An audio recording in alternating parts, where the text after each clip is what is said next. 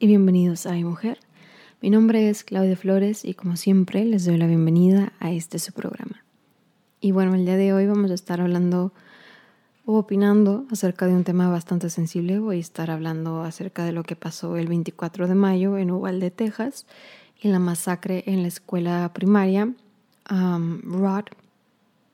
Entonces, y una vez les digo, este, esta es mi más sincera opinión respecto al tema, respecto a lo sucedido, respecto a lo que va a pasar después y de cómo simplemente en este país no se va a ver un cambio en cuanto a las armas. Y bueno, para los que no saben, el 24 de mayo, alrededor de las 11 de la mañana, un hombre armado entró a la escuela primaria Rod en Uvalde, Texas, y masacró a 21 personas 19 niños y dos adultos. Estos dos adultos eran las maestras.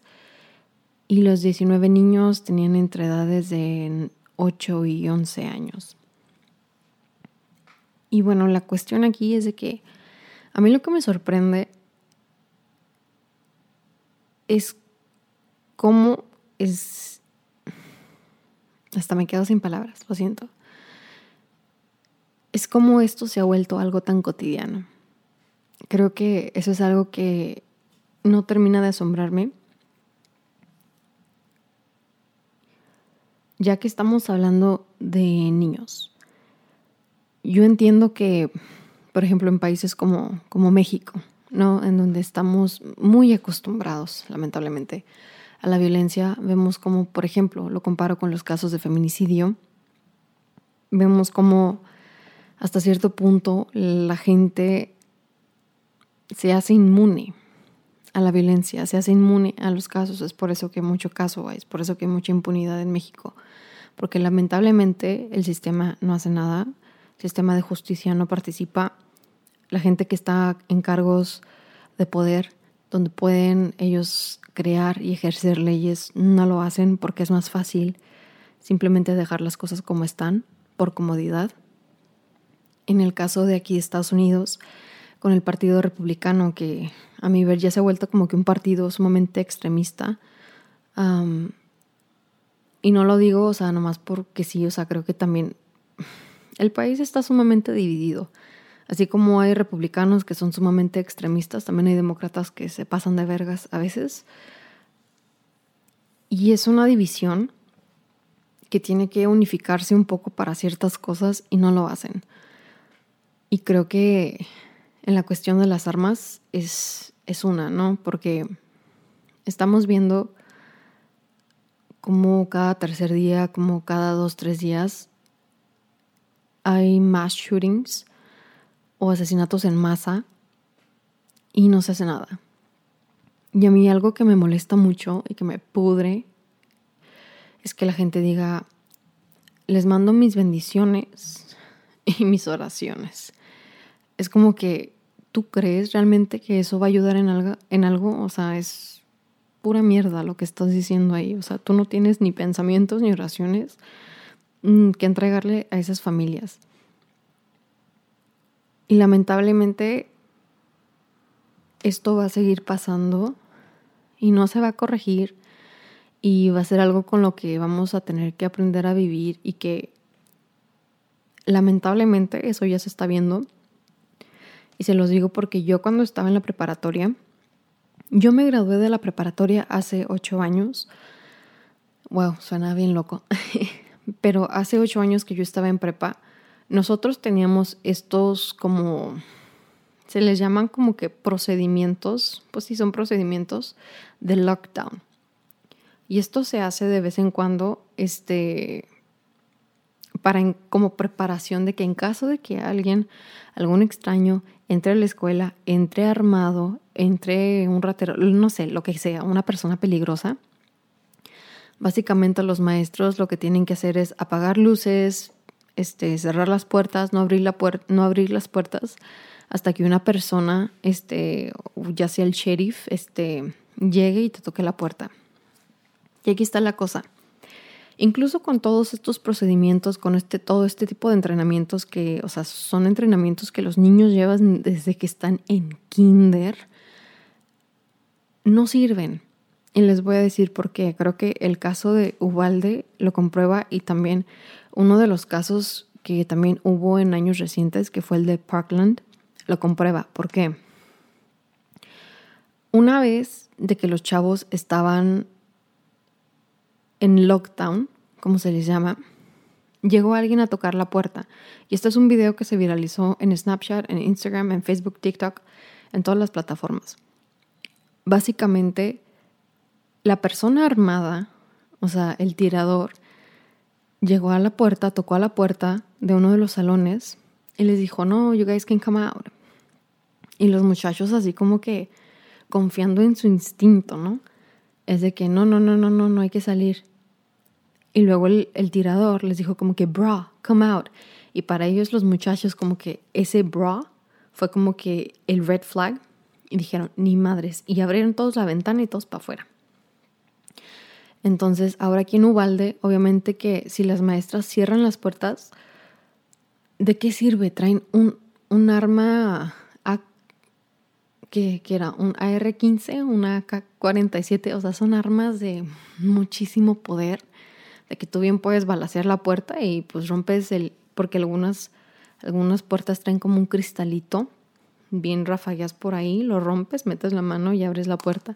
En el caso de Igualde no sé qué fue exactamente lo que pasó, pero este tipo de entrenamientos no sirven para nada mientras que la gente traiga armas de tanto poder. Y es bastante triste porque en este caso fueron niños, en otros casos han sido gente mayor, en otros casos ha sido gente ah, que va a la iglesia. O sea, son muchos casos, creo que van como 150 días en el año y van más de 200 tiroteos aquí en Estados Unidos. Y esa cifra no va a bajar. También, por ejemplo, en el estado de Texas. El estado de Texas creo que hace poco se convirtió como en un santuario de armas, de acuerdo con uno de, las legislaciones o de los bills que pasaron. Este, no, no, legislations. I don't know. It was like a bill. Era un como un este, sí, era un bill que pasó el gobernador de aquí de Texas, Greg Abbott. Entonces, todo se facilita más para que la gente pueda aportar las armas también. O sea, hemos visto cómo en Instagram, en Twitter, han salido recientemente los tweets de cómo es de que California creo que era el, el primer estado en, en, la compra de armas y Greg Abbott así como que pues, what's up Texas? y like, you're disappointing. Eh, como diciendo de que, ¿qué está pasando Texas? O sea, no me defrauden en esto, ¿no? O sea, vamos a hacer el que quieran portar armas mucho más accesible y es algo que se está haciendo. Y aquí va otra cosa. Mucha gente dice, um, o bueno, escucho a veces, ¿no? De que The United States is the greatest country in the world. No, no lo es. Yo creo que en un... No hay ningún país que sea perfecto, pero creo que en un país donde el mandar a tus niños a la escuela es uno de los lugares donde más peligro hay, literal, no es uno de los mejores países del mundo, la verdad.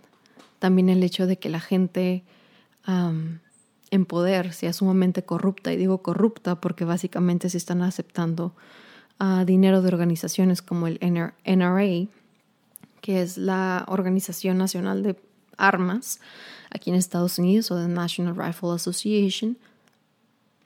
Y prefieres ese tajo de dinero a crear leyes que protejan a los niños, que protejan a tu sociedad, a tu país, a la gente, o si simplemente estás ignorando las peticiones de la gente que ha votado por ti, que te ha puesto en esa posición de poder, porque quieres embolsarte un par de dólares en el bolsillo, habla mucho de la corrupción que se vive en este país. Y creo que hay mucha gente que no lo quiere ver, hay mucha gente que no lo cree. Y la verdad es que yo en los últimos años me he sentido tan decepcionada de este país. Creo que ha sido como que se, ahora con lo de la pandemia, con todo lo que ha pasado en los últimos años, también durante la administración de Trump, obviamente cuando ya uno está más grande, ¿no? Como que se quita, se cae esa venda de los ojos y te das cuenta que este país también se está yendo a la mierda. O sea, y suena triste y suena fuerte y tal vez me odien por esto, pero es una realidad. Creo que cuando uno de los lugares que se supone que debe ser los más seguros para los niños, que son la escuela, es un lugar donde los pones en el mayor riesgo. Algo están haciendo bastante mal, bastante mal. En agosto del 2019, también una persona viajó del interior del estado de Texas aquí a la ciudad del Paso, un buen par de horas, yo creo. Yo creo que venía más o menos de como por Austin o Dallas y son más o menos ocho horas de camino. y viajó solamente a eso, viajó solamente aquí al paso a matar gente. Se metió al primer Walmart que yo creo que vio que le quedó como que de pasada, o que está de pasada y ya, ya. Y ok, aquí va la cosa. El Walmart al que él entró, esta persona entró a, a matar gente, queda yo creo que como a que 5 o 6 minutos en el freeway, en el I-10 del puente internacional. Y la cosa es de que cuando la gente cruza, la gente va de compras hacia Cielo Vista, va a Bassett y básicamente este Walmart queda entre Bassett y Cielo Vista, ah, que son dos centros comerciales aquí en El Paso, y obviamente es donde la gente llega, porque es como que el Walmart más cerquitas al puente libre que es lo que se le llama al puente internacional, por donde la gente cruza para venir aquí al paso. Y obviamente va a haber mucho, mucho hispano, va a haber, o sea, aquí en el paso somos como que, yo creo que no tengo la estadística así al 100, pero fácil, somos más del 70% de gente hispana, yo creo que un poquito más de eso. Y también viene mucho mexa, porque pues obviamente Juárez, El Paso, frontera. Y literal nomás vino eso. Vino a masacrar gente. Entró al lugar, yo creo que como que dijo, ah, pues aquí, aquí hablan español.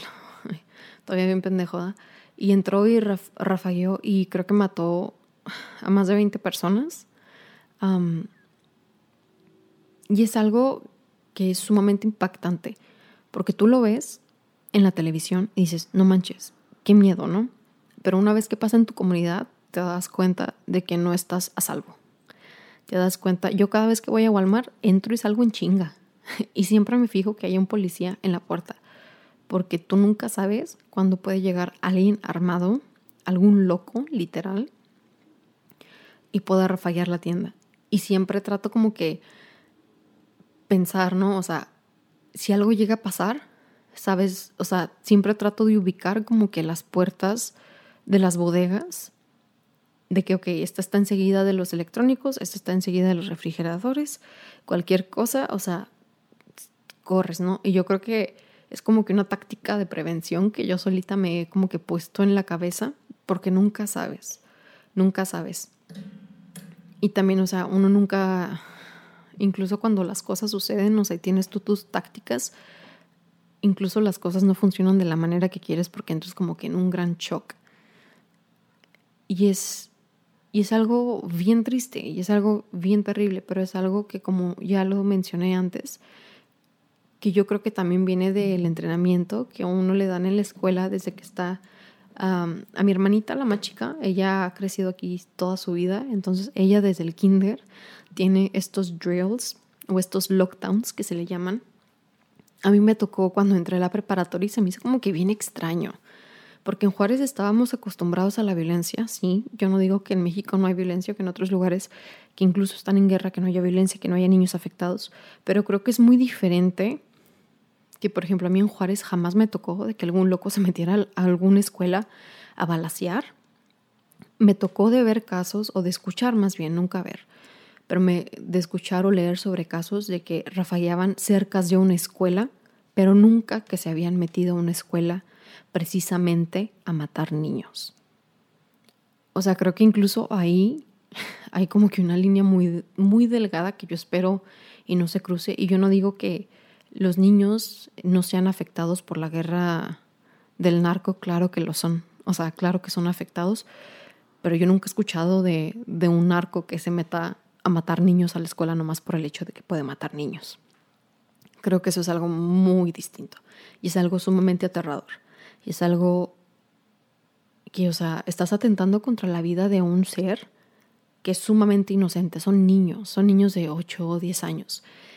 Y el problema con esto es de que continuamente vemos más niños. Hace poco hubo un atentado, o no atentado, bueno, sí, sí hubo un atentado aquí en El Paso. ¿Qué será? La semana pasada, después del tiroteo, en Ubalde, a mi hermana le llegó un correo de la escuela diciendo que habían atentado en, en la preparatoria a la que ella va este, y los pusieron en lockdown. Y luego también en otra preparatoria aquí en El Paso, creo que habían mandado la alerta de que había alguien o algún sospechoso con un arma cerca del campus o en el campus de una de las preparatorias. Y en otros lados también se ha dado el caso de que han tenido que como arrestar gente porque han hecho amenazas. Entonces, la cuestión con este tipo de problema, o sea, es de que comienza uno y luego, ¡fum!, se va todo en cadena.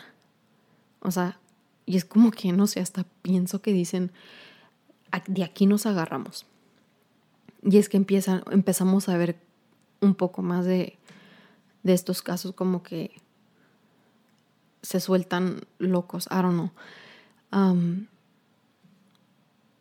Pero sí, o sea, es una cuestión de que es una herida en la comunidad, volviendo un poquito, uh, que no se borra. Y yo lo que le digo a mi hermana, y suena bien feo, y suena fuerte, pero le digo, a nosotros ya, no, ya nos tocó que no nos vuelva a tocar. Y la cuestión es de que como somos una ciudad donde hay mucho hispano, hay mucho latino, hay mucho mexicano, somos un blanco. Somos un blanco fácil también por el hecho de ser frontera. Y eso es algo como que la gente que está en el poder no se da cuenta y, les vale, y les vale. O sea, porque no quieren hacer nada y no van a hacer nada. Siempre que hay un tipo de, de caso como lo que sucedió en Ubalde, de situación, siempre sale otra vez la discusión entre la reforma de, del control de armas y nunca llegan a nada. También hace más de 10 años pasó lo del incidente en Connecticut, en la primaria Sandy Hook, donde también murieron creo que 26 personas, niños chiquitos, eran todavía más chiquitos. igual se habló sobre la reforma del control de armas y no se hizo nada y no se va a hacer nada. No se va a hacer nada, a menos de que la gente ponga en poder a gente que quiera un poquito más sobre el control de armas, entonces sí. Yo en lo personal, ay, disculpen, siempre le pego al mic. Yo en lo personal no me gustan las armas, literal, yo sí les tengo pavor. Yo creo que mis fobias están entre las pistolas y los cocodrilos. También le tengo pavor a los cocodrilos, más que a los tiburones. Y, ay, ¿qué les estaba diciendo? Se me fue el, train of thought. Así, ah, yo les tengo pavor a las pistolas, ya me acordé.